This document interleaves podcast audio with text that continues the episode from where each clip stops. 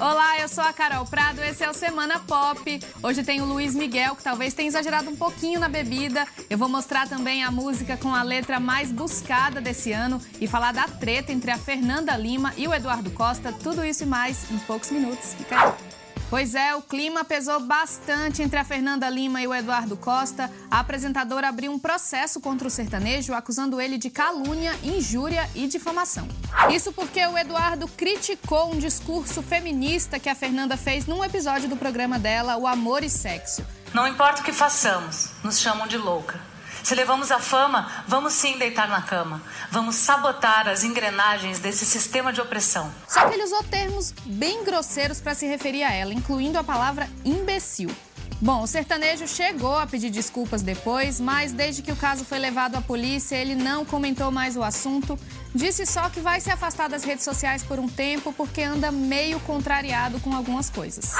E o cantor Luiz Miguel fez um show, digamos, meio confuso na cidade do México nessa semana.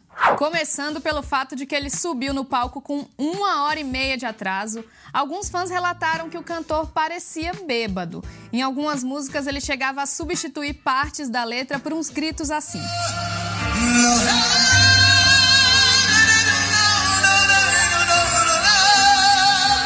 Essa não é a primeira vez que Miguel protagoniza cenas desse tipo. Em 2015, fãs desconfiaram da embriaguez do cantor em pelo menos dois shows.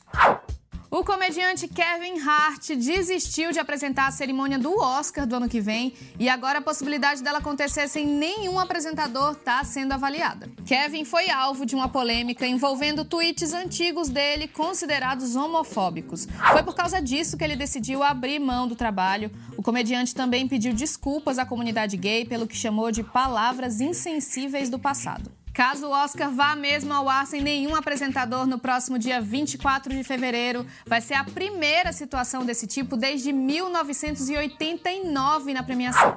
E agora tente lembrar de uma letra de música que você pesquisou nesse 2018. Sem querer julgar seu gosto musical, mas tem grandes chances de ter sido essa aqui. É que a gente quer crescer e quando cresce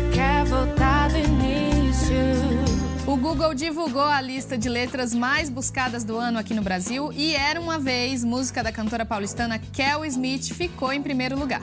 A música fala de inocência e nostalgia da infância, tem uma mensagem bem good vibe que é perfeita para mandar no grupo da família no Zap. Talvez isso tenha dado um ajudinho. O segundo lugar ficou com Que Tiro Foi Esse, o hit viral de Jojo Todinho. E o terceiro foi de Dona Maria, do sertanejo Tiago Brava.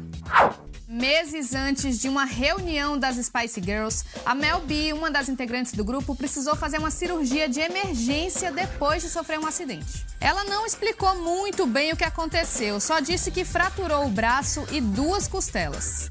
A cirurgia para reparar o estrago na mão direita da cantora durou três horas. Ao menos os fãs tiveram a chance de ver as Spice reunidas. Mel B compartilhou um vídeo com três das companheiras de banda. Só quem não apareceu foi a Vitória Beckham, não que eu esteja querendo dizer alguma coisa com isso.